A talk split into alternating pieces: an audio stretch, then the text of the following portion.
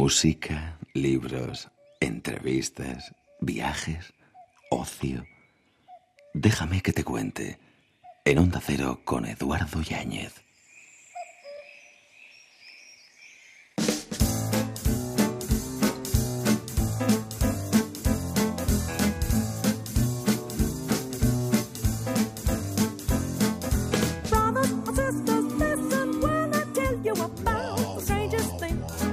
Buenas madrugadas. Superamos la barrera de las 4 de la mañana 3 en Canarias y lo hacemos recordando a Mario Benedetti. No te rindas. Aún estás a tiempo de alcanzar y comenzar de nuevo. Aceptar tus sombras, enterrar tus miedos, liberar el lastre, retomar el vuelo. Bienvenidos.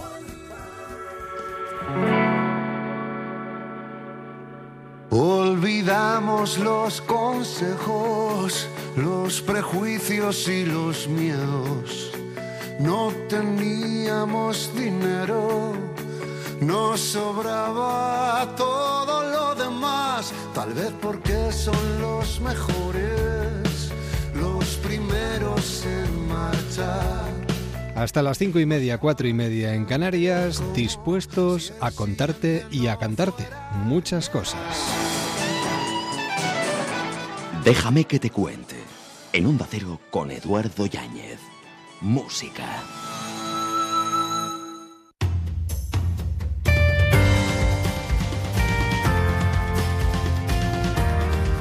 Estarán el 3 de agosto en el Arenal Sound.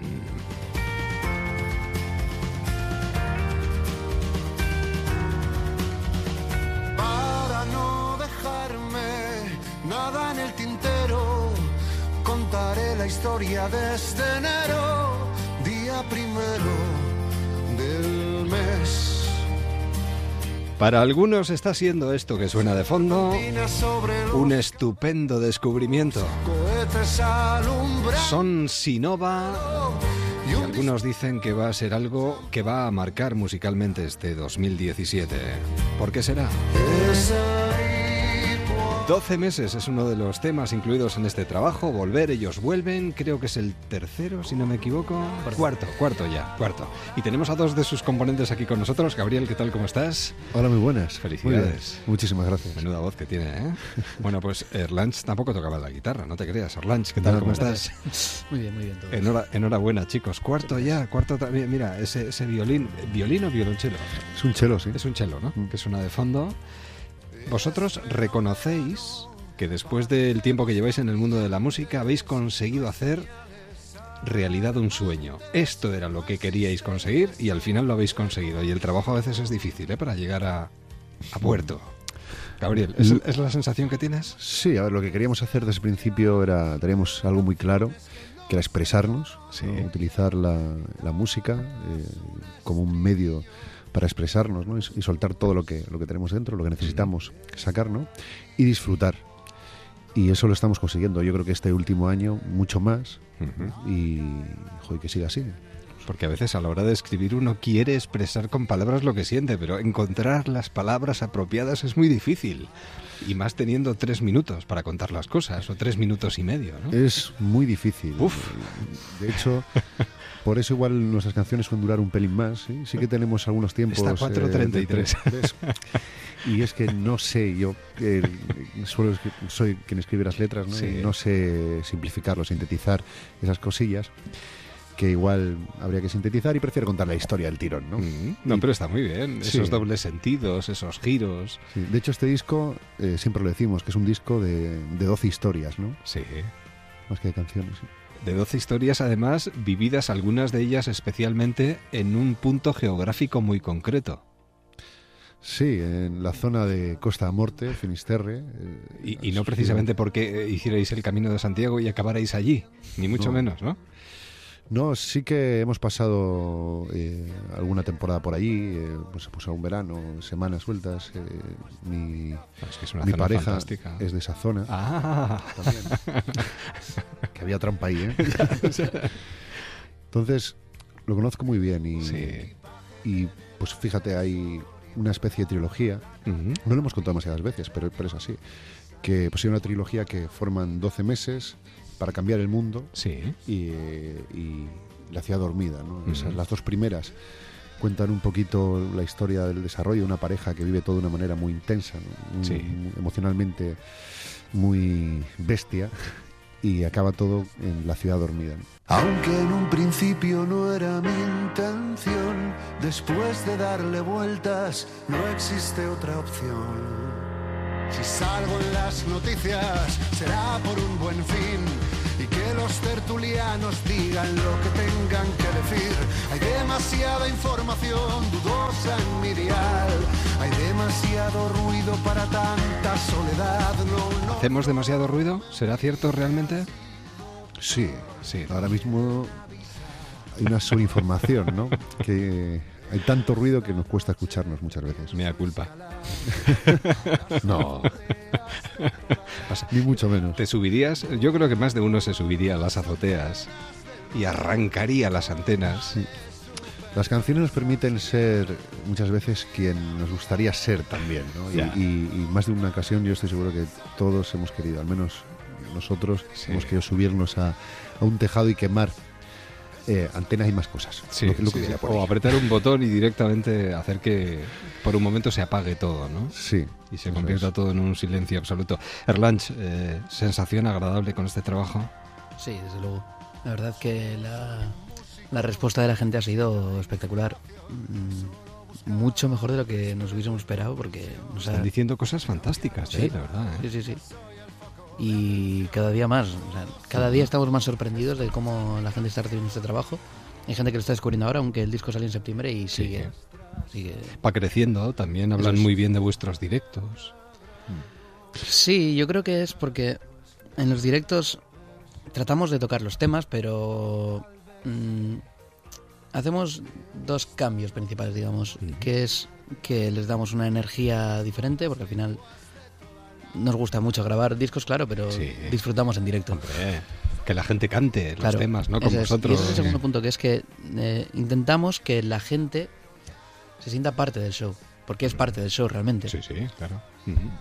Y desde la aparición de aquel platillo volante, en aquel momento hasta hoy, hay mucha diferencia de, de aquel, a- aquel primer paso de Sinova. Mm. Lo primero es que ya no fumamos. ¿Ninguno de los cinco? La verdad es que para, no. Como para ver ovnis, no. Ah, bueno, No, bueno. hombre, es ah, es vale, broma. vale, vale, vale, vale, vale. no, es broma. pero la verdad es que no, ahora mismo no. Mira, eso está muy bien. Y ha habido muchos cambios, sí. A ver, la vida en sí misma es cambio, ¿no? Lo que ahora, mañana ya no vamos a ser los mismos de hoy. Musicalmente se ha notado. Sí, El primer disco fue hace ya ocho años. Ocho años. Sí, ya. Más o menos, ¿no? Con otra formación, Sí. eh, otro estilo muy diferente. Eh, y, y estamos en un punto que seguimos. Hay mucho de nosotros, de, de aquellas personas ahora, pero, pero hemos cambiado, evidentemente. ¿Y eh, habéis cambiado vosotros? ¿Ha cambiado el mundo? Claro. Eh, o, o tenéis la necesidad de cambiar el mundo? ¿Tenéis la necesidad de cambiar vosotros? ¿Os gustaría que cambiara el mundo con vosotros, vosotros con el mundo? No sé. ¿Estáis en periodo de cambio? Es importante siempre tener esa necesidad, ¿no? O, o la intención de cambiar el mundo, ¿no? Eh, que es Y de no conformarse, inocente, ¿no? ¿no? Claro, que en el fondo es inocente, pero es importante mantenerlo. ¿Y lo de volver? Pues Esto es como el ave fénix cuando resurge de sus propias cenizas, ¿no? Sí, bueno, en, en la canción en particular nos referíamos a esta canción tiene un punto muy nostálgico. Nosotros somos gente muy nostálgica, ¿no? Creo Sí. que para la música que hacemos, para las temáticas que tocamos, es importante tener ese puntito un poco de amargura, no, no nos pasemos tampoco. No, pero- no, no, no, vamos. y pero volver la tiene no y es eh, esa intención de volver a sitios físicos que igual ya no se puede porque por lo que hablamos del cambio no Sí. Eh, las, las canciones por ejemplo son una especie de vehículo que nos permiten volver a esos lugares ¿no? casi casi tocarlo lugares que realmente no podríamos volver no a nivel emocional o incluso a nivel físico Tiene un punto de espiritual este trabajo, ¿no? ¿O es cosa mía, Erlanch? ¿Tú tienes esa sensación también o no? Sí, En el buen sentido lo digo, ¿eh? sí, sí, lo es. Que no llega a ser religioso, pero algo de espiritual tiene. Sí, no sabré definirlo bien, pero sí que somos así en nuestro día a día, la verdad. Porque además es verdad, eh, aporta reflexiones muy interesantes. Siempre ponemos kilómetros de por medio para intentar encontrar respuestas a las preguntas que nos hacemos y al final nos damos cuenta de que las respuestas están en nuestro interior y no, no sé, en la India o... Exactamente. Si hay un poquito de, no mala leche en esa canción, que es ser, ser espiritual a la que te refieres, ¿verdad? Sí, sí, claro, por supuesto. Pero sí pues una autocrítica, ¿no? Eh, eso que precisamente son las, las respuestas las llevamos siempre dentro. Sí, y siempre ponemos kilómetros y kilómetros. Eso si buscamos la excusa a la distancia o de cualquier otra excusa para, para no buscar aquí dentro, ¿no? Pues ellos en el fondo también son espirituales.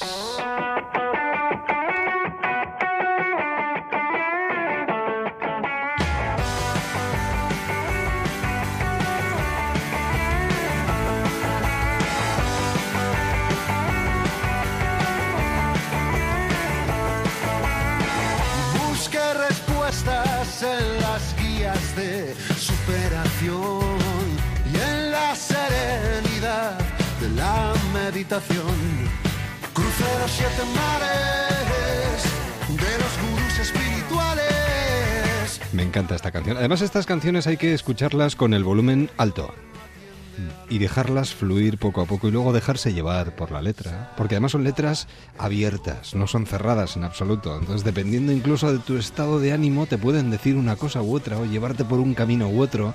Tienen un punto viajero también. Sí, al final donde estamos todo el día, en la carretera. Ya, claro, eso se nota, ¿no? Sí, es nuestra casa, hogar de carretera, ¿no? Sí, viajeros sí que soy, y no es ninguna casualidad, ni mucho menos. Para no, nada. No, no. Y, que sigamos viajando mucho tiempo. Y, combatiendo. ¿Está, resultando duro el combate o no? Ahora menos. Sí, está siendo divertido. ¿Sí? Fíjate, en nuestro caso sí. Yo creo que nos estamos divirtiendo mucho y, está siendo muy bonito. Pero claro, hay momentos duros, claro. Además, el hecho de, por ejemplo, pensar en un verano como este, con festivales de por medio, viéndote en carteles con grupos importantes, que te tengan en cuenta, que te llamen para partir. Tiene que ser ranch, ¿no? Fantástico. Es genial. Es lo que estábamos buscando desde hacía muchísimo tiempo. Entonces verlo, ver que se está realizando es, es maravilloso. Claro. Sí, eso sí. Estamos de acuerdo. Estaba pensando en los festivales lo mismo, en las fechas, eh, pero no me voy a acordar de ninguna. Pero bueno. tenéis, un montón. Bueno, que eh, Sinova, eh, S-H-I-N-O-V-A,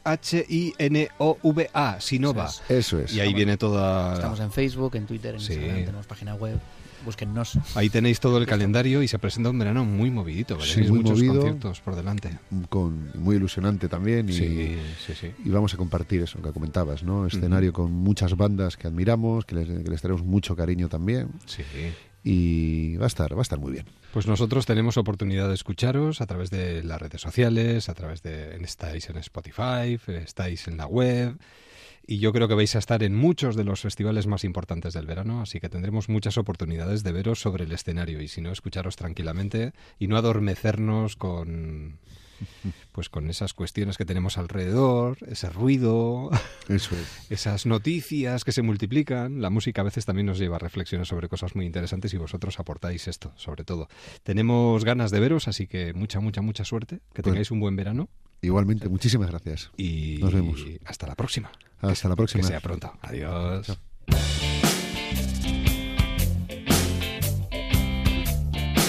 Déjame que te cuente en Onda Cero. A pesar del tiempo transcurrido y de todo lo que no aprendí, de las veces que me confundido y los lances que hube de.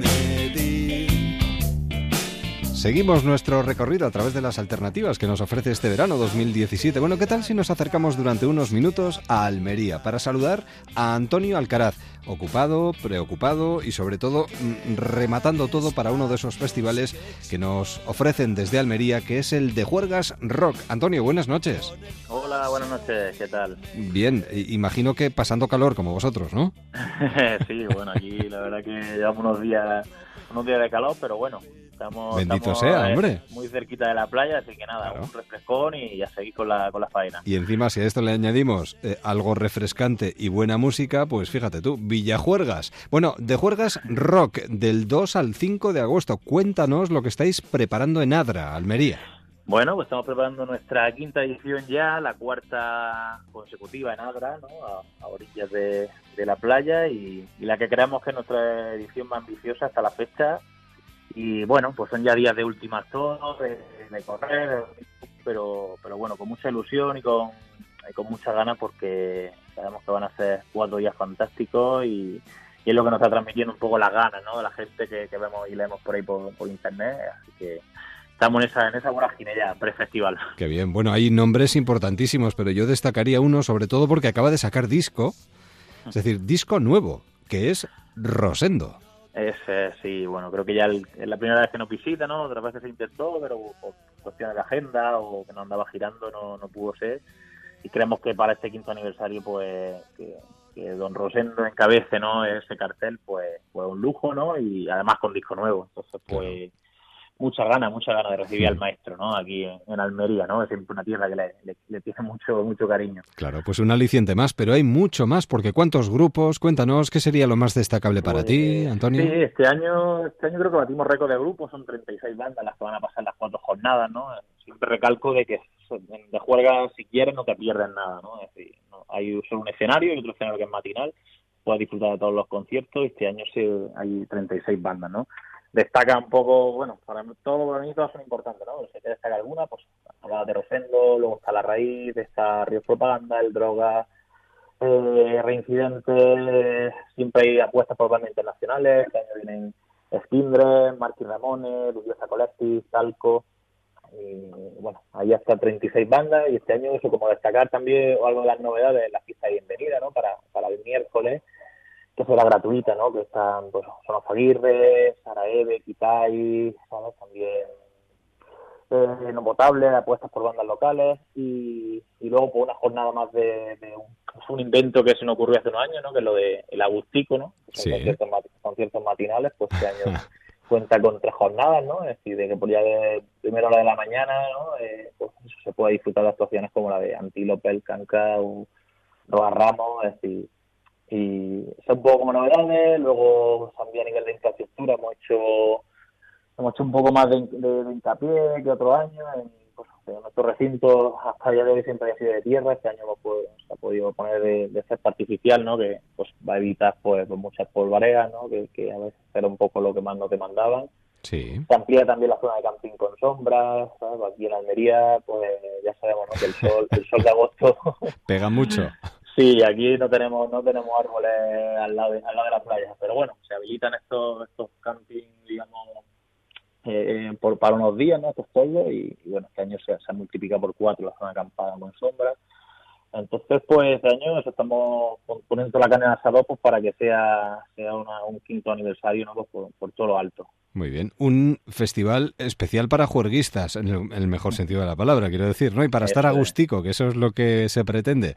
Pues yo, no sé, desde aquí lanzar una invitación a los oyentes que nos están sintonizando para, para que se den una vueltita por ahí, por, por Almería, si eres tan amable. Antonio. Claro, sí, yo animo, mira, a toda la gente, el, el que nos conozca ya sabe, ¿no? Que Sí. decimos un poco ahí nuestro eslogan, somos el festival de los festivaleros, y gente que le guste el festival, intentamos cuidar mucho al público.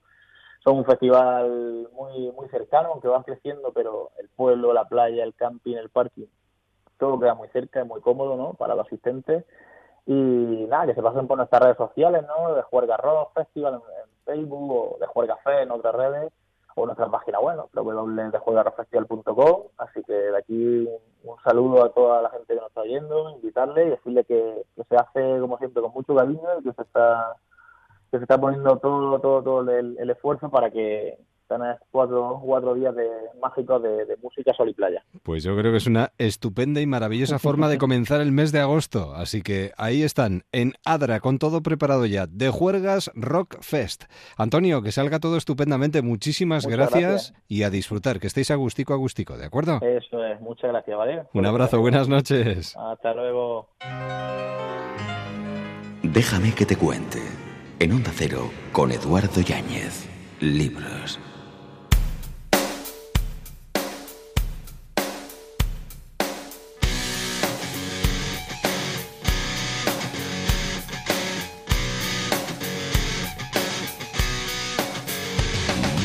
¿De qué vas? Si aún has puesto los pies en el suelo, dime, ¿de qué vas? Piensas que ya puedes decir no sabes dónde estás, solo te preocupa dar el pego y pienso maldición. Eres un corazón salvaje, ¿de qué vas? Nos acercamos al mundo de la literatura y atención porque nos acercamos al mundo de la literatura con un hombre que es capaz de escribir y dibujar como Los Ángeles, Miguel Brieva. ¿Qué tal? ¿Cómo estás? Pues muy bien. ¿qué tal? Oye, ¿cómo, ¿cómo hemos llegado hasta aquí?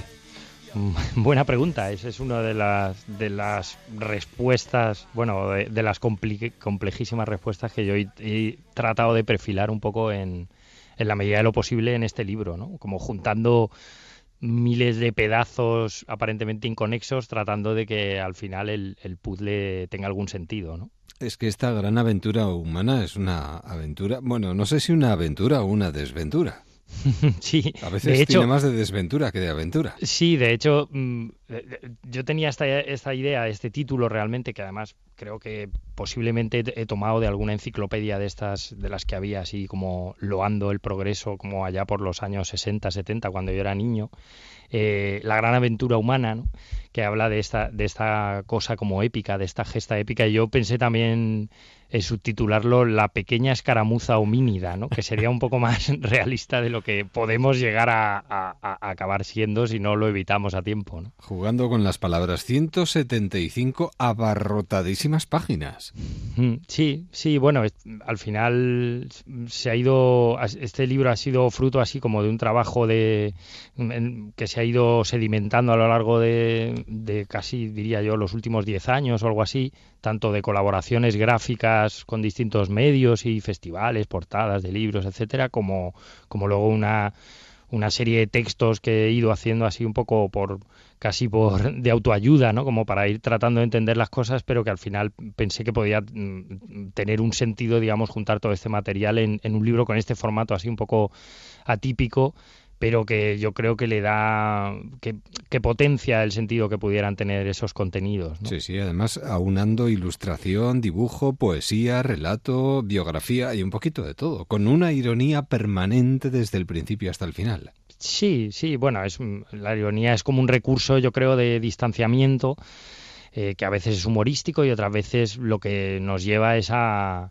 a pensar en, en, en- en la realidad de las cosas eh, cuando las hacemos hiperbólicas, ¿no? Cuando las exageramos o cuando o cuando damos por por sentado y casi como complacientemente cosas que, que a cualquiera le, le resultarían una aberración, ¿no? Entonces, pero efectivamente sí, lo que son eh, es, es todo una combinatoria a todos los niveles de texto y, y- y dibujo, ¿no? Que es un poco las dos cosas que yo más practico, ¿no?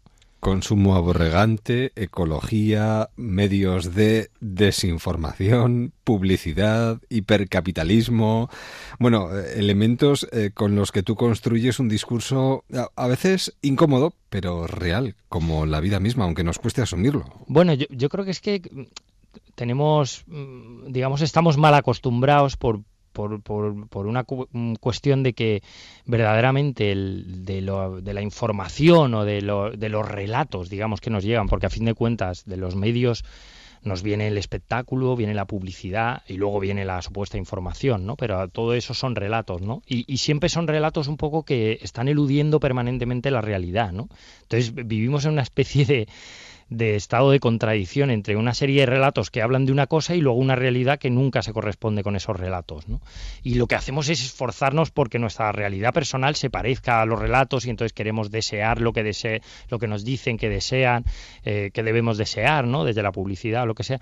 Y un poco, claro, nos luego cuando de repente hay un planteamiento como de vamos a mirar la realidad, eh, eh, nos resulta, nos sume un poco en un estado de shock, porque es como Pero ¿y esto de dónde sale? Si yo estoy, si a mí me están contando otra cosa todo el rato, ¿no? Es que, buah, que esto es una exageración, esto es un no sé qué, pero sin embargo, eh, si nos atenemos a los hechos objetivos, las cosas no son como nos están contando. Es que no pinta nada bien, ¿eh?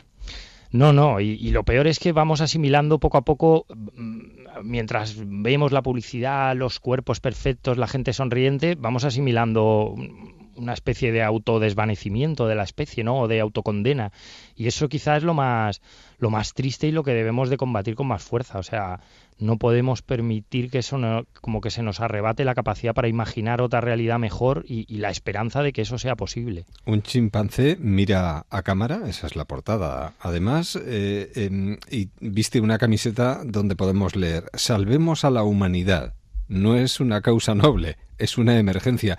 Y es que se suele decir eso de nos estamos cargando el planeta. Bueno, yo no sé si nos estamos cargando el planeta, pero estoy de acuerdo contigo en, el subrayado posterior, es decir, nos estamos suicidando. Sí, realmente la, la frase esta que todos la empleamos un poco yo creo que bien intencionadamente, pero sin pensar mucho en ella, esto de hay que ver lo que le estamos haciendo a la naturaleza, nos estamos cargando el planeta. Y claro, parece, por un lado nos olvidamos en una especie de prepotencia así como de pensarnos como eh, dioses o algo así, que somos parte de la naturaleza, no somos más que eso.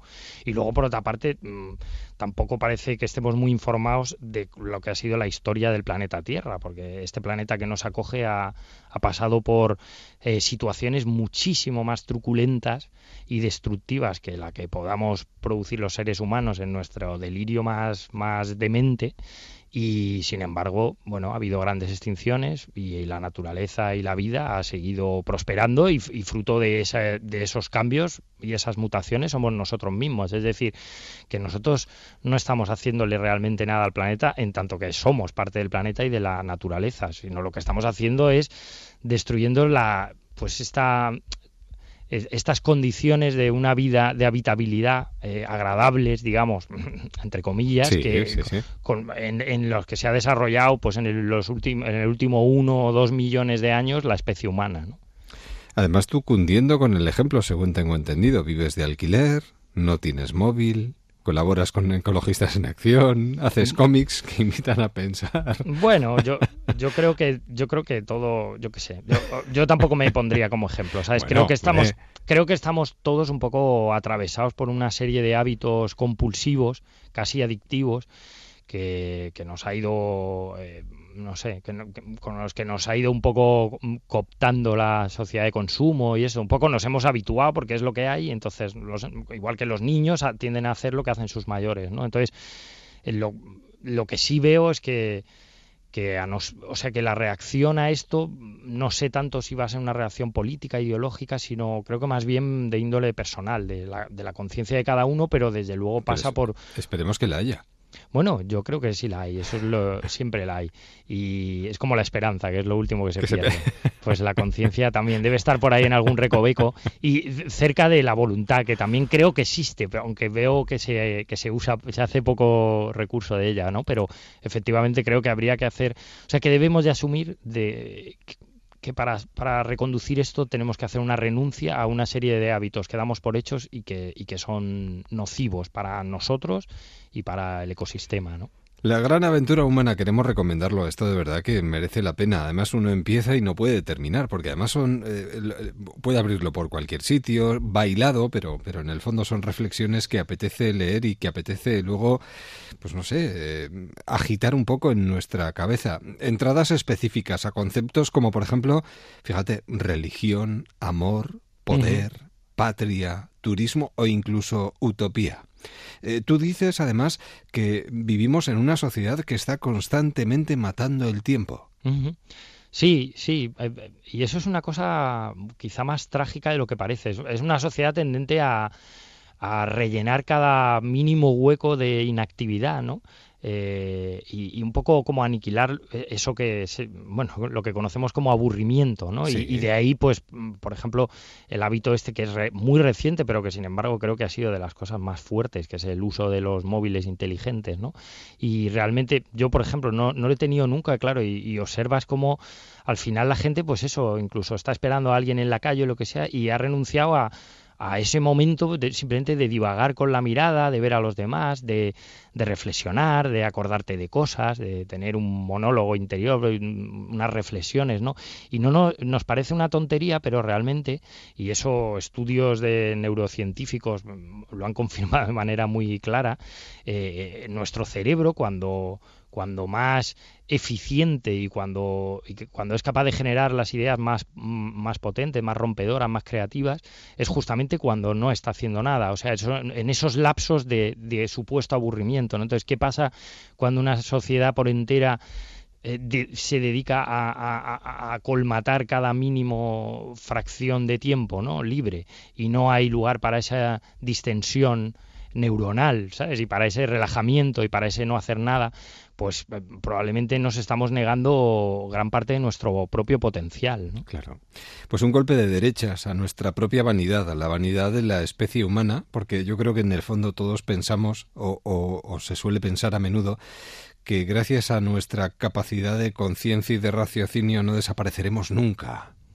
Que no nos extinguiremos como la mayoría de las especies que han pasado por la superficie de la Tierra. Sí, hay una hay una clara falta de humildad. bueno, no sé no, no sé hasta dónde se remonta y que además ahora está un poco como aventada por por esta estos gurús así un poco tétricos de Silicon Valley que de repente están como volviendo. Fíjate que eso ya existía en la Edad Media, ¿no? Como lo, lo de la el, manantial de la eterna juventud, no sé qué, ¿no? Y entonces ahora, como una y otra vez, eh, estamos atrapados en ese loop como totalmente ilógico, ¿no? irracional y absurdo, ¿no? De, querer subvertir algo que es que, es, que, no está en nuestra mano, ¿no? Y, y, sobre todo a costa de una serie de recursos que, que ya no podemos malgastar más. O sea que justamente los, los pocos recursos que quedan eh, en términos energéticos y de materiales, no los deberíamos ya de, eh, de malgastar en, perpetuar estas aspiraciones locas o de consumo, sino justamente en, en tratar de mm, transicionar hacia un modo de vida que sí sea sostenible, que, tenga un futuro, digamos.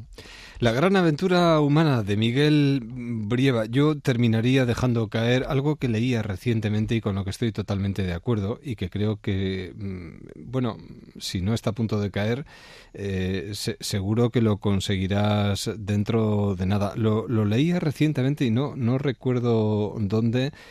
Eh, ahora estaba intentando pensar dónde, pero bueno, es igual, lo subrayo. Premio Nacional del Cómic a no mucho tardar.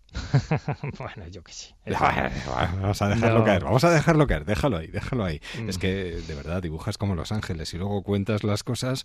Esto es como una fina cuchilla que se va metiendo poquito a poco y al final acaba arañando y uno acaba teniendo la sensación de que algo está pasando por ahí. Mm. Miguel, ha sido un verdadero placer leerte y charlar un ratito contigo, de verdad. Igualmente. Que vaya todo muy bien y te seguiremos muy de cerca. ¿eh? Muchísimas gracias. Hasta pronto. Hasta pronto. Déjame que te cuente, quédate en onda cero.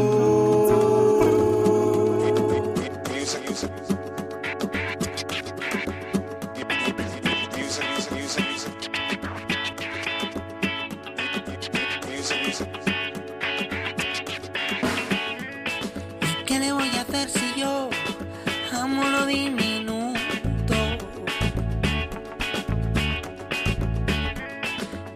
Voy a hacer si yo no quiero que el océano sea tan profundo? No, no. Continuamos al calor de la literatura, aquí en los micrófonos de Onda Cero. Y eh, digo lo de al calor de la literatura teniendo en cuenta el marco en el que nos vamos a mover. Vamos a situarnos, por ejemplo, alrededor de las montañas de Benasque. Eh, que es el lugar donde ocurren o laten los corazones de los personajes que nos encontramos en la última novela de Luz Gabás, que como siempre nos atraviesa con ese fuego que es capaz de sacar del hielo, porque Luz es lo, que tiene, consigue cosas increíbles que afortunadamente nos ofrece el mundo de la literatura. Luz Gabás, ¿qué tal? ¿Cómo estás? Hola, muy bien, muy bien, encantada de estar aquí con vosotros. Bienvenida a los micrófonos de Onda Cero. Mediados del siglo XIX, con un balneario de fondo eso que a todos nos apetece tanto. Y que eh, en aquellos momentos yo creo que fue el principio de los principios, se puso de moda. Así es, yo quería irme al principio, porque a finales del siglo XIX, la época dorada de los balnearios es algo más conocido, pero cómo surgieron y en un territorio tan duro, inhóspito, lejano, como las montañas del Pirineo era algo que me fascinaba y coincidió con la llegada de los primeros pirineístas enamorados, eh, viajeros ricos ah, que conocieron las montañas los Pirineos y se enamoraron de ellas. Y en un momento convulso pues tenía ya varios ingredientes. Y era el germen o, o es el germen de lo que luego se ha convertido en ese boom turístico. Pero ¿y el germen de la novela en sí? ¿Dónde está el punto de partida? ¿Cómo de repente un día dices, necesito escribir sobre esto? Pues la verdad es que había escrito sobre mm, África, que, sobre mm, Guinea Ecuatorial, la historia de Palmeras en la nieve, que para mí era una cuestión de identidad de la generación anterior a mí. Luego escribí Regreso a tu piel, que era sobre la muerte, el deseo de que no sea el final. Entonces me faltaba una novela sobre la vida. Y así comenzó la vida. ¿Y qué es la vida? Pues una tensión continua entre razón y pasión, entre fuego y hielo. Y así surgió la historia. Y el contexto tenía que ser ese porque quería un contexto plenamente romántico en, en- en- sobre todo el- en, en cuanto a las pasiones de vida, principio de, de- de estos emprendedores montando negocios, principio de un cambio en la política. Bueno, era una época ideal para reflejar todas las pasiones que salen en la novela. Tu trabajo más íntimo. Sí, porque es muy coral, hay muchos personajes Sí, sí. y me, me ha costado mucho que todos sean, tanto los principales como el- último secundario, se, em, se queden bien claros sus sentimientos y que representan dentro de la novela. Es que hay mucho amor y yo creo que te pones muy amorosa en este trabajo, aunque evidentemente están muy presentes las renuncias o los conflictos no deseados que siempre están presentes también en tus trabajos. Sí, eh, sí que hay amor, eh, no solo el amor sentimental, que también hay mucha pasión. Ah, es una novela muy romántica porque es un homenaje a lo romántico como actitud del espíritu, no porque haya solamente una historia de amor, que la hay. Sí, Mm. además hay que recordar que estos hechos están además inspirados en hechos y personajes reales que vivieron precisamente durante esas convulsas y complejas décadas de mediados del 19, ¿no? Sí, Además era territorio fronterizo, lo que añade también... Sí, es un western. Sí, sí, sí, es verdad, es un cierto. punto western la- Claro. la, novela. Sí, sí, hay alguno que está inspirado en personajes reales mm, directamente, perdón, basado directamente y la mayoría están inspirados. Pues, por ejemplo, em, hay un personaje que representa a todos los pirineístas, a estos aventureros con dinero, pues hay un personaje. Aventureras, mujeres eh, extranjeras, ah, llegaron muchas rusas, francesas, inglesas a, a España, hay un personaje que las representa. En ese sentido está inspirado mm, realmente en el contexto donde sucedió todo. Y luego a los amantes de la montaña, en- entre los que yo me incluyo, eso- esos comienzos del pirineísmo, ¿no? Sí, sí, es un momento muy fascinante. Sí, sí, sí. Porque justo, eh, y además, a ver, igual para mí más cercano, porque es algo so- mm, sobre lo que sabía bastante, ¿no? Pasa que luego me he documentado más. Pero eh, yo, yo me trasladaba a eso, a esas décadas de, del siglo XIX y empiezas a leer a los viajeros que por fin se deciden a venir a España porque les parece el colmo del exotismo, porque acaba de terminar la Primera Guerra Carlista y por fin ya se puede viajar. Decían que a España no se podía viajar sin haber hecho antes testamento. Esa- esta es la imagen que tenían de nosotros. Entonces ese contraste entre los ah, viajeros, la imagen que tenían los viajeros y la imagen que teníamos nosotros de nosotros mismos, yo por ejemplo leía documentos antiguos que tengo en casa, y claro, no coincide y hay un choque, esto pasa siempre, ¿no? Sí. Los, los tópicos y, y la realidad. Pues quería que fuese justo ese momento. Y esto para ti, Luz, habrá servido para mm, revisar ese álbum de fotos, ¿no? Porque hay muchos recuerdos infantiles y juveniles. Aquí el álbum de fotos me podía servir para reflexionar sobre el hecho de, ser montañés, ¿no? de vivir en un entorno mm, duro, porque en la novela también se presenta la vida cotidiana comparada con la vida más sofisticada de, otras personas con otros medios. Entonces, en realidad, la vida comenzó a cambiar mucho en los valles de montaña, pongamos a partir de los años 60, ¿m? pero hasta 1960 la vida fue muy igual. Claro. Y hablamos, eh, estamos hablando además del último trabajo, lo recuerdo, ¿eh? de Luz Gabás, como Fuego en el hielo, donde tú realmente mm, nos trasladas esas sensaciones que uno puede tener luchando entre, entre esas dos formas tan diferentes, ¿no? Una metáfora entre la pasión y la razón. Que- Toda, toda la novela es eso, desde Sí. el proceso de escritura mismo hasta todos los personajes, toda la vida de cada vida de cada personaje, e incluso le está pasando también ahora a los lectores, que se sienten eh, en medio de esa lucha, porque desean que un personaje haga una cosa, pero entienden que no puede hacerla. Y esto te lo dicen, a mí esto me gusta mucho. Y es que, claro, con la mirada del siglo XXI, yo hubiera hecho esto, pero, digo, ya está, ya está el pero. O sea, tu corazón te dice una cosa, pero la razón entiende que no puede ser, ¿no? Y, esos movimientos eh, políticos, que esas zozobras, ¿no? Tanto sociales como políticas que, sucedían en la época, tanto, tanto no hemos cambiado, Luz. Lo bueno de la novela histórica es que te permite, esto lo decía ya Walter Scott con Ivanhoe, que te permite, por un lado, mm, evadirte a otro, otro tiempo pasado, ¿eh?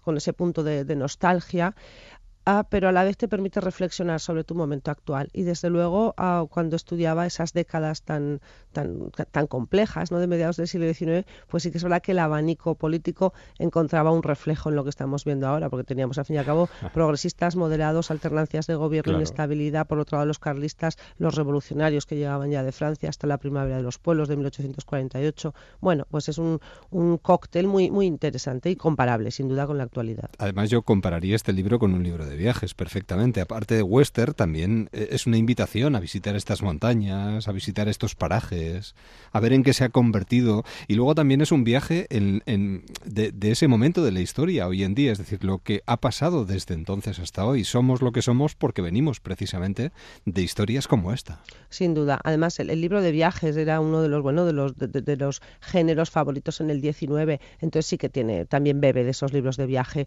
para, para recrear sobre todo lo que es la ambientación de, la zona. evidentemente las montañas, el paisaje es prácticamente el mismo. Mm, el, paisaje de alta montaña, digamos, en las zonas llanas, menos porque ya no se cultiva la tierra tanto y por lo tanto sí que hay cambio, ¿no? Y, se ha construido tal. Pero bueno, lo que es el, mirar hacia arriba a nivel físico y simbólico yo creo que no ha cambiado. Una reflexión también sobre la vida y la muerte. También, sí. y de esta manera también, de alguna manera, se podría decir que cierras una trilogía emocional o no. Sí, yo creo que sí, sí. Em, necesitaba esta novela para completar las otras dos. Yo creo que ahora me siento un poco más libre. Ya veré, no quiere decir que no escriba más sobre el Pirineo, si, si la historia ah, tiene que ver no sé cómo decir, si, si la historia me nace dentro y, creo que debe ser contada y me apetece contarla, la contaré, pero si no, o sea, estoy abierta a lo que surja. Y como siempre, lo, bueno, ya, es que tú escribes de una manera muy cinematográfica, pero esto perfectamente podríamos verlo plasmado en una gran pantalla. Sí, sí, mm, sin ningún problema. Sí, pero todas. Yo, a mí me gusta mucho el cine, yo soy una gran lectora y cada historia que leo, la, no sé, la visualizo como una película. Entonces yo creo que con un buen guionista muchas historias ah, son cinematográficas. ¿Es tan concreto lo? Sí, sin duda. ¿Y uno a la hora de escribir ve las imágenes o tiene que verlas para poder contar lo que quiere contar y al mismo tiempo también le van sonando los diálogos para que suene como uno quiere que suene? En mi caso sí, yo no sé otras personas cómo escriben, pero yo hay escenas que realmente cierro los ojos, estoy por ejemplo por la noche en la cama mm, pensándola porque luego la tengo que transformar en palabras y entonces sí que escucho los diálogos. Tengo que verla, tengo que ver si están sentados, cómo es la decoración de la sala, si están enfadados, qué se gritan, qué se dicen. Y eso sí que la verdad es que me lo suelo repetir mucho. O incluso en voz alta, o sea, lo, dramatizo. Luz, antes de terminar, eh, elige un lugar donde eh, nos recomendarías sentarnos a leer esta novela en esta zona de las montañas de Benasque. ¿Hay algún sitio que te parezca especialmente maravilloso? Uy, es que... Te pongo en un... Sí, es un compromiso, mm, no sé si... No, mm. a ver, es que, ¿sabes qué pasa? Que suena esto un poco, ah, como es de Benasque y tal, está haciendo propaganda. No, a ver, es que todo el Pirineo es muy bonito. Todo el Pirineo es muy bonito, es que me da igual. Eh, es que puede elegir una terracita en un bar francés a mitad de la mañana. A mí me gusta muchísimo Francia. Sí. Mm, bueno, yo, ¿sabes? Siempre visualizo con una cervecita al lado. Entonces da igual Perfecto. No, no, muy bien, muy bien. Pues es una buena recomendación. Una cervecita al lado y un buen libro también en la mesa, sobre la mesa. Y en este caso el libro lo ponemos nosotros. Editorial Planeta, lo último de Luz Gabas, como fuego en el hielo. Para que ese hielo se vaya derritiendo poco a poco y para que nos cuestionemos muchísimas cosas sobre la pasión, sobre sobre la razón que prima a veces, en este caso la razón. Y la razón prima porque lo que queremos es recomendar un buen libro. Luz, un verdadero placer. Muchísimas gracias. Que vaya bien. Hasta pronto. Adiós. Cada vez que te digo lo que siento,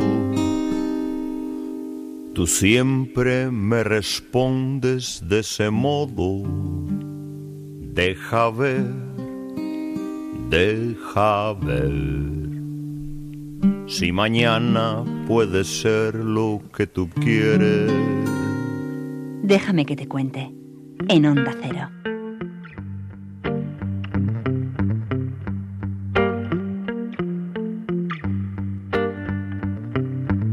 Continuamos moviéndonos a través de esas alternativas que van llegando a nosotros y quedan muy poquitas horas para que se inaugure el Festival Tendencias de Salobreña, con una exposición además que rinde tributo al cassette eso que eh, todavía tenemos en algún cajón, pero que utilizamos muy poco, desgraciadamente. Y además con un concierto de Víctor Coyote. Nos trasladamos hasta Granada, hasta esta localidad, y podemos charlar durante unos instantes, a estas horas de la noche, con la concejala de Cultura del Ayuntamiento de Salobreña, que es Belén Sánchez. Belén, buenas noches. Hola, buenas noches a todos. Y gracias por acompañarnos unos instantes para hablarnos de este festival que está a punto de comenzar. No sé cómo podríamos acercárselo a los oyentes para que si están cerquita de Salobreña, se den una vuelta y lo vean. Bueno, pues sí, yo desde aquí invitaros a todos, como bien tú has dicho, esta noche empezamos con la exposición. Y bueno, deciros que la exposición va a ser en la bóveda, la bóveda es un sitio emblemático de la villa de Salobreña, en el casco antiguo, una antigua bóveda al lado de la iglesia, por lo tanto, bueno, el atractivo todavía aún más si cabe, puesto que estamos hablando de un espacio abierto y efectivamente pues dedicado a la cinta de cassette, con artistas ya consagrados como también artistas noveles, Así que bueno, creo y bueno, y, a, posteriori disfrutar del concierto de Víctor Coyote, que también será en la calle, en el Corralón, otro lugar mm, también con unas vistas impresionantes. Así que bueno, invitar a todos que están junto a la calle Nueva a las diez y media de la noche. Ah, nada, pues desde aquí animamos a todo el mundo y pensábamos que el cassette era algo que formaba parte del recuerdo, pero en este caso se reactiva.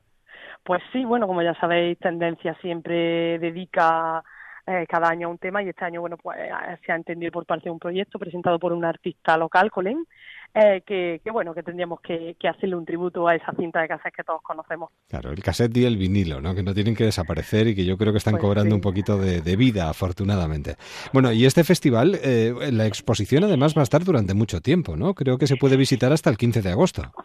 Sí, los primeros días, como ya he dicho, la tendremos en la calle, en la bóveda, del 1 al 4 la tendremos en la calle y luego pues la trasladaremos a la sala de exposiciones de la Biblioteca Municipal de aquí de Salobreña, que también pueden asistir hasta el 14 de, de, agosto. Muy bien. ¿Y en este Festival Tendencias tenemos alguna algún aliciente más, alguna propuesta más? Sí, claro, claro, por supuesto. Bueno, ya sabéis que siempre tratamos también eh, música y bueno, invito a todos a que tendremos el jueves día 3 en el auditorio eh, de Salobreña Quique González Los Detectives, con una entrada tan solo de 12 euros anticipada y 15 en taquilla.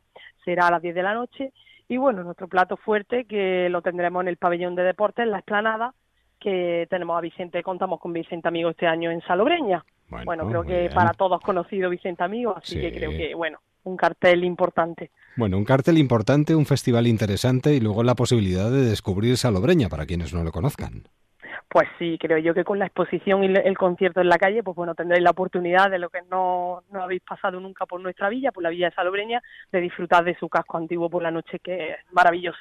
Bueno, pues eh, yo creo que es una muy buena invitación y es una muy buena alternativa. Se inaugura este Festival Tendencias de Salobreña y se convierte en una de las propuestas que nosotros queremos compartir con los oyentes aquí en Déjame que te cuente. Pues Belén, muchísimas gracias y que, que, vaya muy bien el mes de agosto que acabamos de inaugurar. Muy bien, muchas gracias. Un saludo y hasta la próxima. Adiós.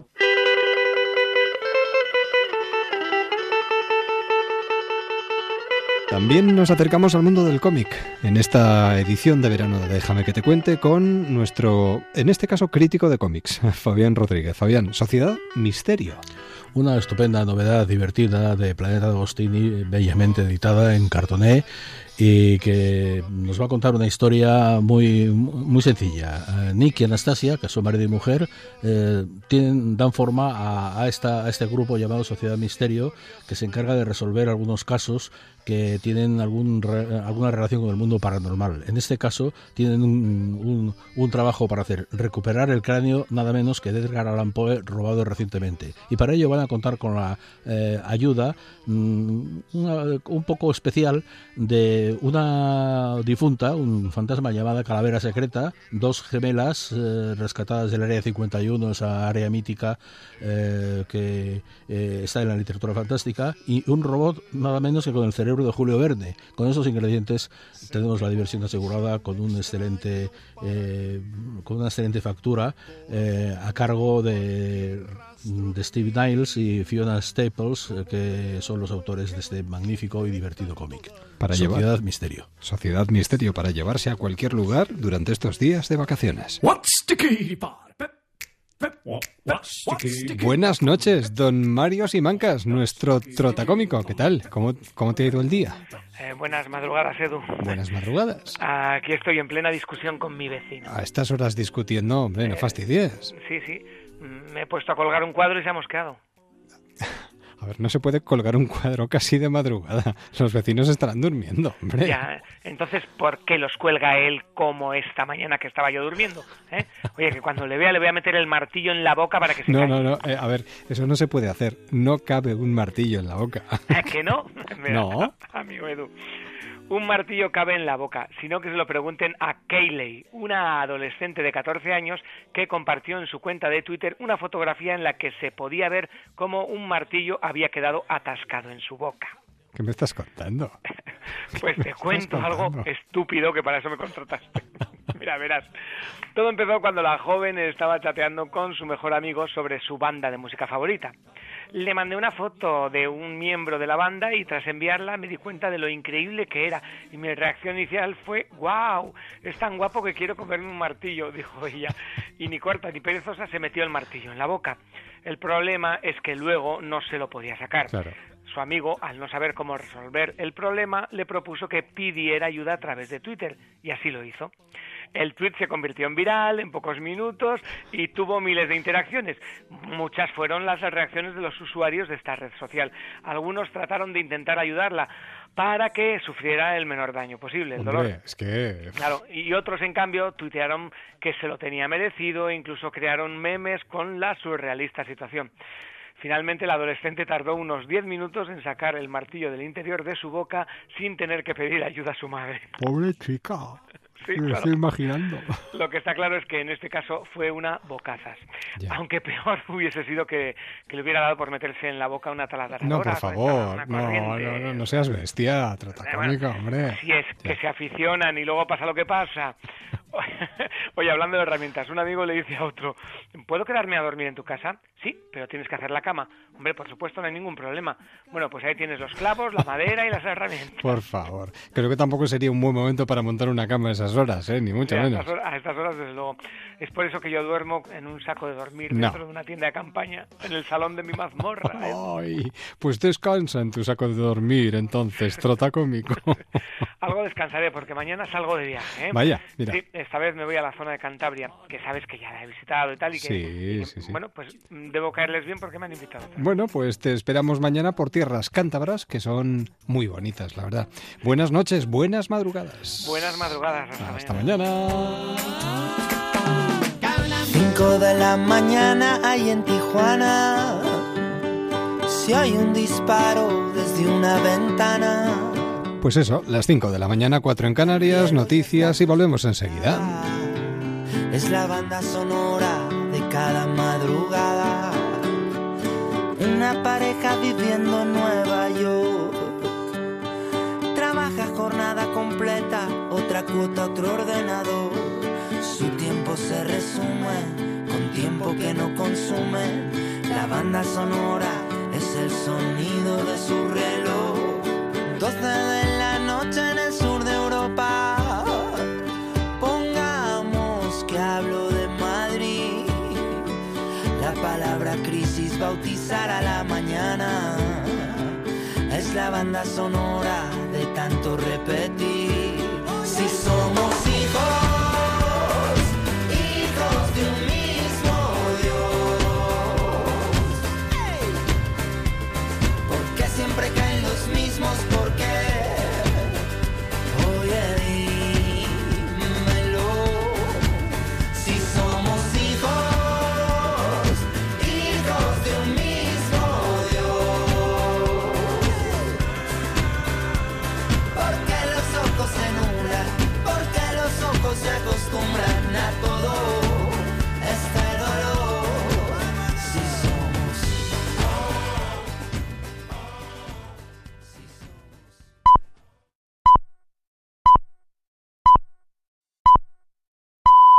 Son las 5, las 4 en Canarias.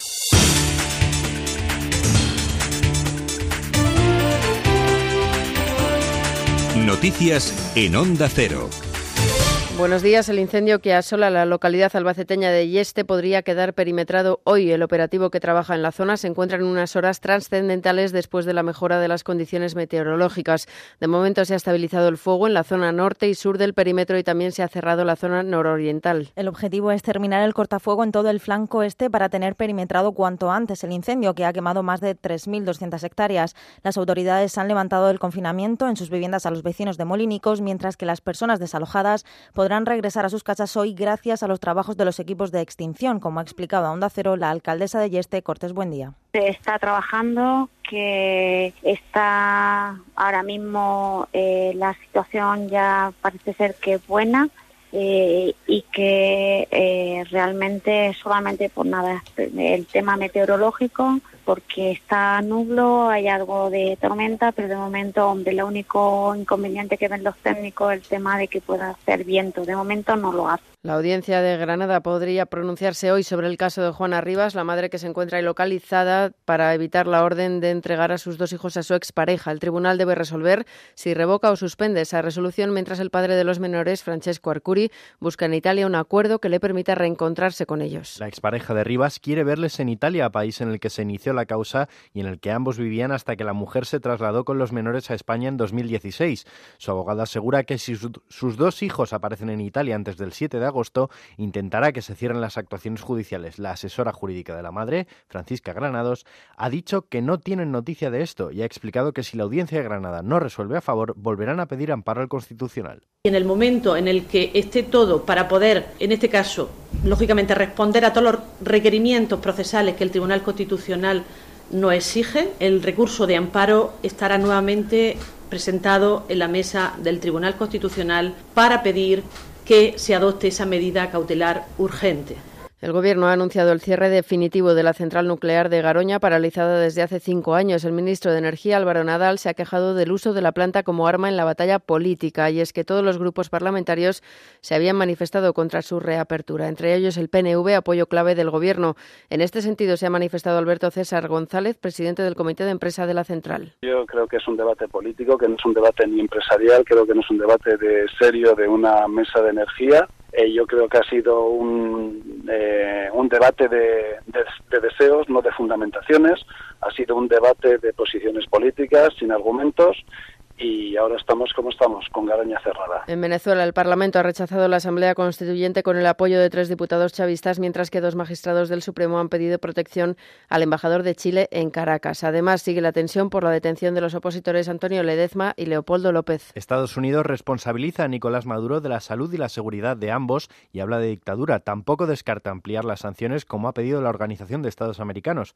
España lo que solicita son más medidas restrictivas contra el régimen chavista. Alfonso Ministro de Asuntos Exteriores. La Unión Europea tiene su propio procedimiento y acordará sus propias sanciones, pero, en fin, eh, lo cierto, nosotros siempre hemos dicho que no nos parecían adecuadas sanciones que pudieran afectar a la población pero sí sanciones que puedan afectar a aquellos responsables de, la situación actual. La Guardia Costera Italiana ha coordinado el rescate de 500 inmigrantes que atravesaban el Mediterráneo en cuatro lanchas neumáticas que habían salido desde Libia para alcanzar Europa. Los agentes han recuperado ocho cadáveres de las embarcaciones que navegaban a la deriva. Los rescates se producen solo una semana después de que 13 inmigrantes fueran encontrados muertos en el Mediterráneo en una embarcación en la que navegaban junto a otras 167 personas. El gobierno italiano ha propuesto enviar buques militares a las aguas de Libia para combatir las redes de tráfico de personas, una medida que debatirá y, y votará previsiblemente hoy la Cámara de los Diputados.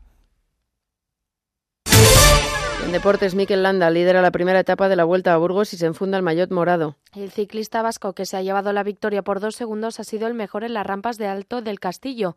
Un demarraje a falta de 200 metros para llegar a la meta ha sido suficiente para que Landa se adjudique la etapa y pase a liderar la general.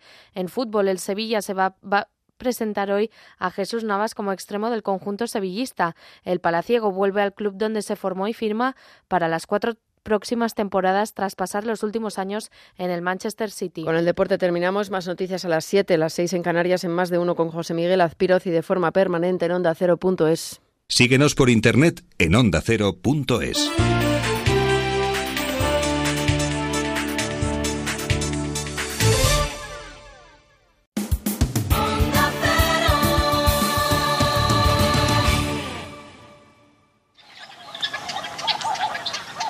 Déjame que te cuente. En un Cero, con Eduardo Yáñez. Viajes.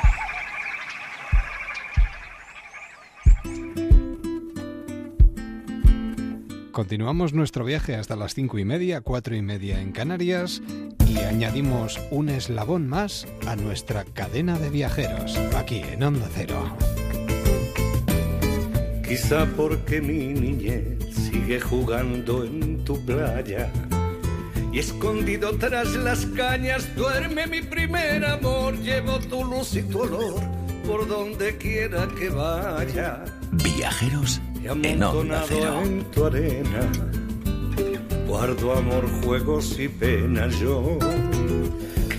Ahora que estamos disfrutando de este maravilloso tiempo y sobre todo los que lo hacemos cerca del mar, agradecemos mucho subirnos pues a un velero como este que tenemos en nuestras manos eh, y además capitaneado por Manuel Vicente y la verdad es que notamos la brisa del mar permanentemente en cada, yo diría que en cada renglón, en cada línea. Manuel Vicente, ¿qué tal? ¿Cómo está? ¿Qué tal? Bienvenido a los micrófonos de Onda Cero.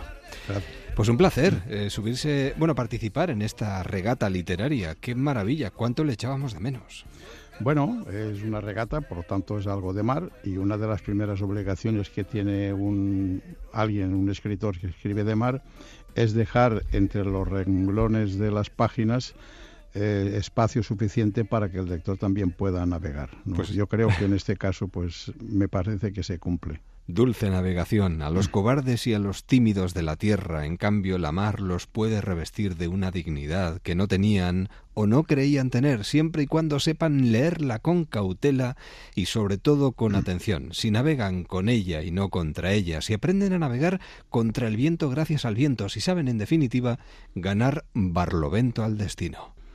Bueno, esa enseñanza moral que te da navegar, que te da el mar, también sirve para navegar en tierra o por tierra, en el sentido de que la adversidad eh, te, tienes que ganar contra la adversidad sirviéndote de la, de la adversidad porque te hace fuerte. Además, esto se convierte en una regata que de alguna manera también regatea temas de actualidad. Sí, bueno, la imaginación siempre tiene que afincarse en la realidad y, nada más real de lo que está pasando todos los días, ¿no? Hay que hacer imaginario o hay que hacer literatura sobre el telediario. El telediario es la realidad eh, desde algún punto de vista, pero convertir ese telediario en literatura es algo más complicado. Porque parece que todo el mundo pugna por darle la mano a un ladrón. Bueno, eso en cualquier fiesta nunca. Hoy eh, una de las eh, cuestiones graves que suceden en, en, los espacios, digamos, de convivencia es que nunca sabes a quién vas a dar la mano. A lo mejor das la mano a alguien que el día siguiente lo meten en la cárcel. Quizás es eh, el libro más marinero de Manuel Vicente. Bueno, sí, porque es de mar afuera. Vamos, es siempre porque es una navegación realmente. Hasta ahora todos mis eh, libros de mar siempre han sido en la orilla, ¿no? donde también suceden las grandes aventuras, eh, sobre todo literarias, en el litoral.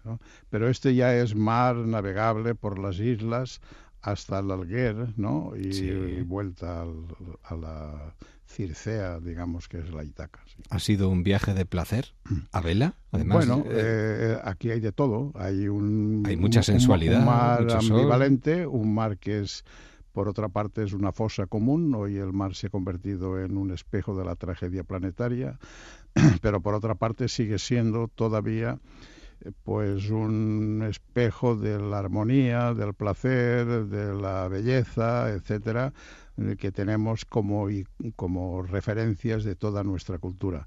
Pero a la vez, eso, la belleza no está exenta nunca de sangre, como es en este caso. Claro, es que el mar esconde además un fondo negro y turbio, ¿no? Que también forma parte de esta historia, inevitablemente. Bueno, el mar está lleno de náufragos, de gente desde dioses sumergidos, eh, historias sumergidas, guerreros sumergidos, filósofos sumergidos y también malos poetas también sumergidos. Una, se convierte este trabajo que nosotros queremos recomendar en una sátira que, eh, teniendo eh, la actualidad que tenemos a nuestro alrededor y siendo todo tan poco alegre a veces, sí consigue arrancarnos más de una sonrisa. Eh, lo digo sobre todo porque eh, nos habla de la sociedad actual que es al mismo tiempo una suerte de intriga. Uno no sabe, eh, lo acaba de comentar, ¿no? Lo que se puede encontrar en la vuelta de la esquina. Sí, te puede caer un muerto encima, que es, digamos, una digamos, una metáfora de la corrupción, mientras la protagonista, una de las protagonistas de esta historia, está atada de manos y de pies, le cae el muerto encima, un millonario corrupto, y cómo la, esta actriz, esta heroína, eh, se zafa de esa corrupción milagrosamente sin, sin que se sepa por qué se desata ella misma de las, de las ataduras en las muñecas y en los pies. Sí. Es una denuncia de la corrupción, además, que se teje en esta zona de la costa desde hace décadas.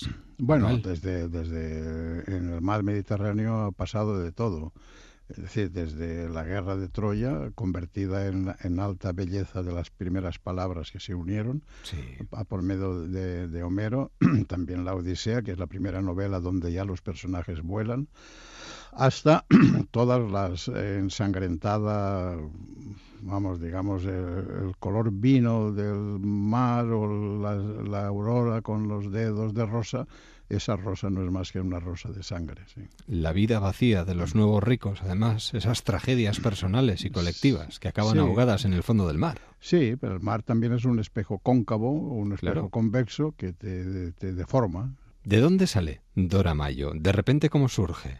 Esta joven actriz famosa por su belleza y por tener una relación con un veterano empresario es la que de alguna manera arranca esta, esta regata bueno, ese es el, sueño y la realidad. Es una actriz eh, joven que en el fondo lo que quiere es ser eh, Ofelia de Hamlet, pero que se ve, digamos, eh, sometida a, una, a un amor turbio o a un amor corrupto, pero que es una metáfora también de cómo esa mujer, esa joven actriz, consigue, pese a todo, cumplir sus sueños viaja en uno de estos veleros Ismael, un escritor novel que decide escribir una crónica de la travesía, buscando o, intentando comprobar si existe aún ese Mediterráneo que él recuerda de cuando era niño.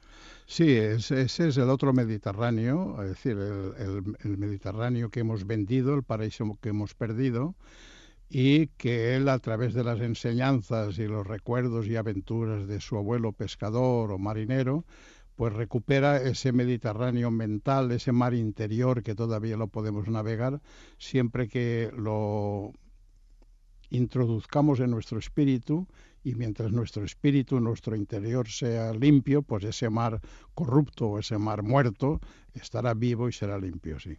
La codicia va y viene. Bueno, está muy presente entre todos nosotros. Esto no sé si alegra, entristece, preocupa, Manuel. Bueno, la codicia es un excipiente del alma humana, está siempre ahí. Lo que hay políticamente, lo que hay que hacer es que esa codicia no pueda llegar a cabo, llevar a cabo sus pretensiones, es decir, hacer que robar sea absolutamente complicado y difícil. Ya, lo que pasa es que uno tiene la sensación de que esto es el pan nuestro de cada día. Bueno, así ha sido, desde luego. La literatura que se mira de frente con el mar es complicada y solo la gente que trabaja en ella, marinos y pescadores, saben con quién se juegan la vida. Y es que el mar, la verdad es que se las trae. ¿eh? Bueno, el María, como hemos dicho antes, al humilde lo da la oportunidad de ser héroe y al fatuo lo puede humillar en un segundo y mandarlo al abismo. Casi humano, a veces fiero, a veces apacible, nunca se sabe lo que va a pasar. Sobre todo el Mediterráneo, por donde las bajadas térmicas, puesto que el frío y el calor están muy juntos, muy pegados, están los Alpes al lado de África prácticamente, a 5.000 metros de altitud y claro, eso produce unas bajadas térmicas en que tú puedes salir a navegar en un mar apacible y, de forma imprevista sobre todo en verano, en, una hora se puede armar un verdadero cafarnaún. Claro, y cuidado con dejarse embaucar por el romanticismo del mar, lo digo porque a veces muestra una absoluta indiferencia frente al dolor, le da lo mismo. Exactamente, lo que sucede, sí, exactamente, el mar no... Eh, hay un verso maravilloso de, de Lorca que dice, de pronto el mar recordó el nombre de todos los ahogados. Pero por otra parte, también el mar, en cualquier temporal del mar, el temporal siempre hace honor a su nombre, siempre es temporal, siempre pasa, acaba por pasar. ¿Recuerda la primera vez que navegó hasta Baleares a principios de los años 50? Bueno, pues fue un viaje maravilloso de un amigo mío del colegio que me invitó. Era una Ibiza pre-hippie, pre-hippie, donde mucha gente de allí de Ibiza, del, interior, por ejemplo, no conocía ni siquiera el mar, ¿no? Tenía un barco de vela pequeñito, una, vamos, muy pequeño, con una vela latina, y las calas entonces tenían casi un silencio preternatural. Después llegaron unos eh, bohemios extraños, eh, extranjeros, ¿no? Y después ya llegaron los hippies, sí. El Mediterráneo, un espejo donde se refleja la historia, un paradigma de la felicidad, del sur, del sol y al mismo tiempo que esconde sangre, guerras, miserias, la regata de Manuel Vicen. Manuel, un verdadero placer leerle y poder charlar con usted. Muchísimas gracias. Venga, lo mismo. Hasta la próxima. Hasta luego. Adiós. Todo lo que te han contado es mentira. ¿Quién eres? No te salvaron la vida. Te la robaron.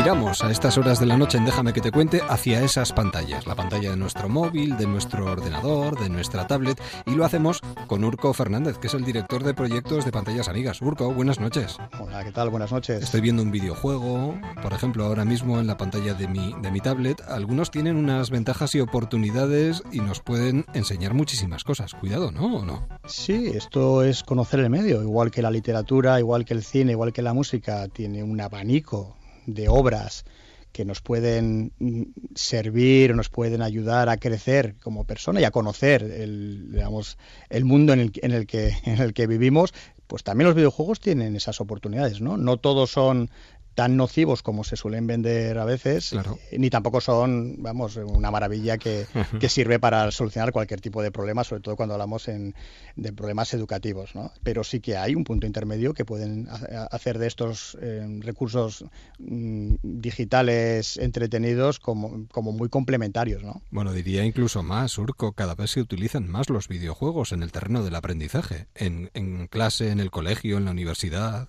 Sí, es verdad que tienen unas características que las hacen muy adecuadas ¿no? para el aprendizaje de conceptos, por ejemplo, o de incluso de actitudes, actitudes y valores. Sí, porque sí, sí. una persona que no gestiona bien su frustración o que no tiene paciencia, pues el videojuego le va a obligar a trabajar esas, esas habilidades, ¿no? Porque, oye, si tú no superas el nivel, no vas a tener acceso a eso que tienes tantas ganas de, de ver. Mientras que un libro, puedes saltarte el capítulo 2 y leerte el séptimo si tú quieres, o una canción, oye, la puedes escuchar sin bailarla, el juego sí te está exigiendo, eh, digamos, que tengas un rendimiento, ¿no? Y eso es lo que se está aprovechando mucho para temas de aprendizaje. Yo creo que nos brindan muchas oportunidades. De hecho, muchos eh, universitarios en estos momentos estarán trabajando con unidades de simulación que están basadas en videojuegos, por ejemplo. Sí, tiene una, una característica quizás única que es el videojuego te permite fallar y siempre se dice, ¿no? Se aprende mucho de los errores, pues precisamente nada mejor que aprender de los errores que estás cometiendo en un entorno que sí que es virtual. un juego de conducción, tu coche se choca en ese juego, realmente no ha pasado nada. Y te ha servido para darte cuenta que, oye, a lo mejor a esa velocidad, esa curva, no se podía haber tomado, ¿no? No vamos a pretender que la gente lo aprenda en un coche de verdad. Y e, ese tipo de, digamos, de función, de dejar que tú pruebes, oye, ¿qué pasa si ¿Qué pasa si yo voy a 200 por hora en una curva? Pruébalo, porque es un juego y te permite el que reflexiones y te des cuenta que no va a ser posible hacerlo si es que el juego está bien simulado, ¿eh? que hay juegos que se pueden hacer verdaderas barbaridades, como digo, que hay algunos que no son tan apropiados. Por supuesto. Yo me estoy imaginando a la madre que se levanta de la cama ahora mismo, se acerca a la habitación de su hijo y se encuentra a su hijo jugando eh, con un videojuego y automáticamente eh, se enfada con él pensando que está perdiendo el tiempo.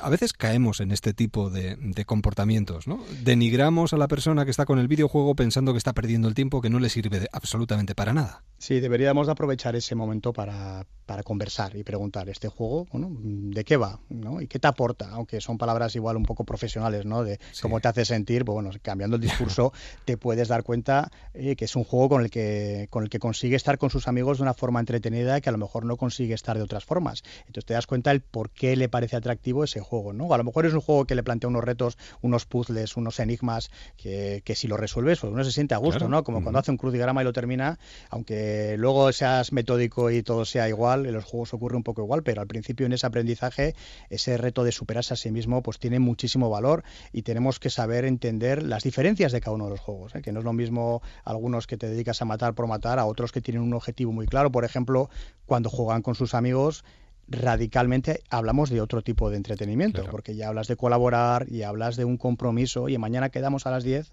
pues para hacer esta misión o pues para, para entrenar o para competir, ¿no? Y ya estás hablando de otra cosa. El juego se convierte en una excusa para, para otra cosa. Pues los videojuegos tienen sus ventajas y brindan sus, sus oportunidades a los que se manejan con ellos y sobre todo nos, nos ayudan a aprender muchas cosas. Y eso hay que tenerlo muy en cuenta. Eh, Urco, muchísimas gracias. una noche más. Urco Fernández, director de proyectos de pantallas amigas. Eh, nos escuchamos. Buenas noches. Buenas noches. En Onda Cero, déjame que te cuente. Eduardo Yáñez. I remember all of the things that I thought I wanted to be. Elizabeth Benavet, ¿qué tal? ¿Cómo estás? Pues muy bien, encantada de estar por aquí. ¿Dónde está la magia de Elizabeth Benavet? Pues no sé, no sé, yo soy una persona que disfruta de las cositas pequeñas. Yo creo que la, magia está en esas cosas, en, a lo mejor en, un café que te sabe muy rico porque llevas muchas horas eh, deseando tomártelo, en un vino con las amigas, en, un día nublado, no sé.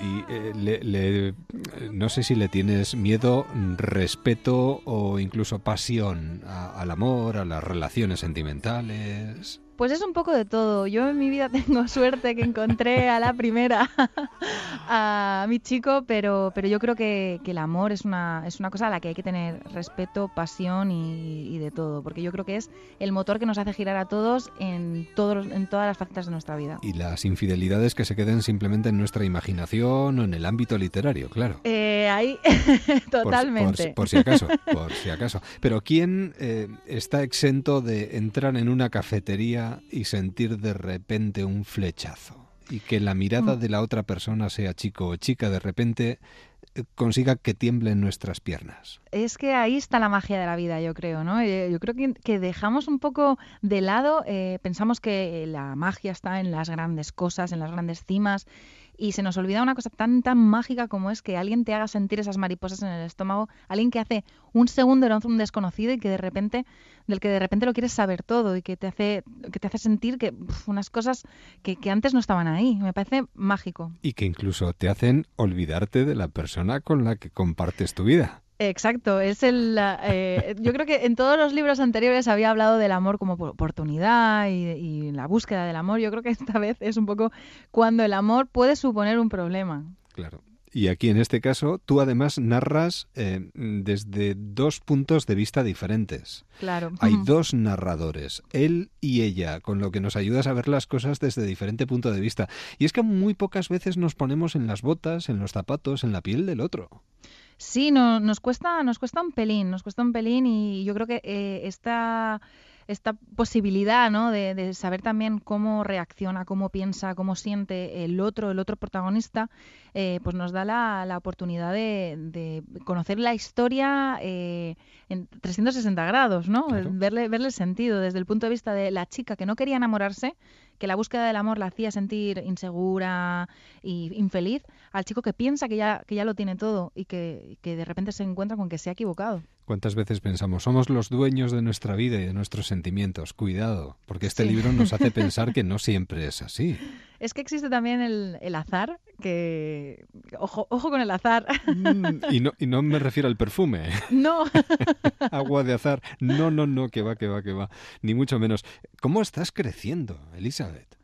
Ay, gracias, muchas, gracias. Es, verdad, es cierto. Bueno, tú también te das cuenta de ello, ¿no? Pues es que a una le, cuesta un poco ver estas cosas porque, bueno, estás, estás metida en el ajo. Ya. Y, Pero vas diseccionando cada vez mejor, te adentras mucho mejor y con mucha más fineza en los sentimientos, eh, describes mucho mejor cada vez los... Bueno, yo creo que evidentemente libro tras libro uno va mejorando, va puliendo cosas te lo agradezco muchísimo, ¿eh?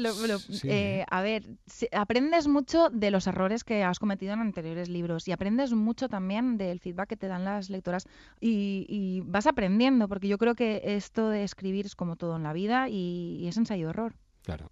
Eh, leí hace poquito eh, un artículo en el que recordabas una anécdota de una persona que se puso en contacto contigo, que no podía tener hijos eso que con el paso del tiempo de repente esa persona después de leerte, olvidarse de ciertos traumas o llevar mucho mejor su situación, que de repente al de un tiempo se acerque y te presente a su bebé, tiene que ser impresionante. Es impresionante y, que además me, me, diga, e, esta es mi hija Valeria y es, es impresionante. Y te cuentan historias realmente emocionantes y yo creo que muchas de las cosas que me han contado en las firmas eh, han cambiado de alguna manera. Puede, puede sonar así un poco extraño, pero han cambiado de alguna manera mi vida, porque de repente te das, te das cuenta de, ciertas cosas en la vida que las pasamos totalmente eh, de largo y, y, dices, no, es que estos detalles son los que son la vida. Bueno, ¿y dónde está esa varita mágica para conseguir la dosis adecuada de humor, sexo, sentimentalidad?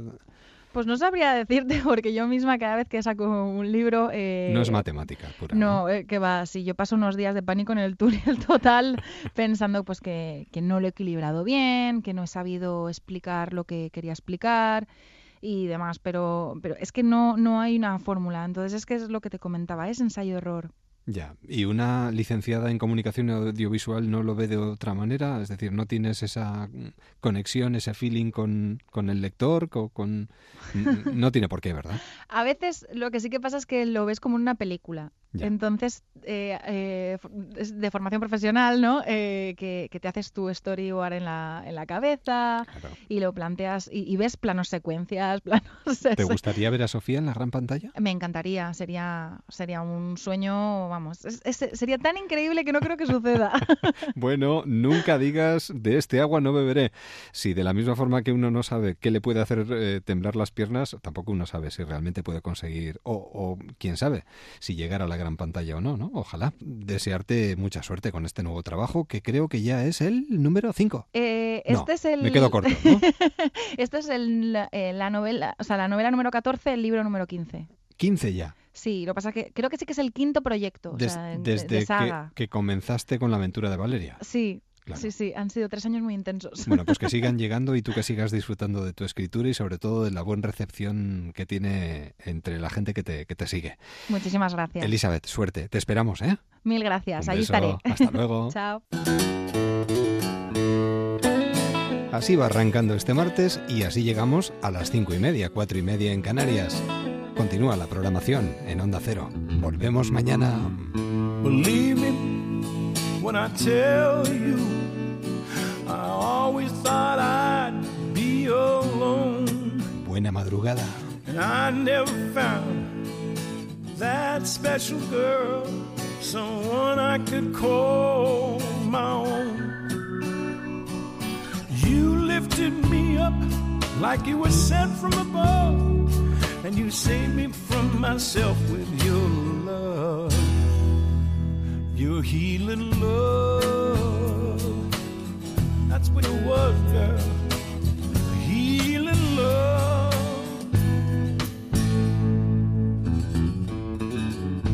Baby, I remember the night you told me all of your fears. You opened up your heart to me. Yes, you did. And I wiped away all.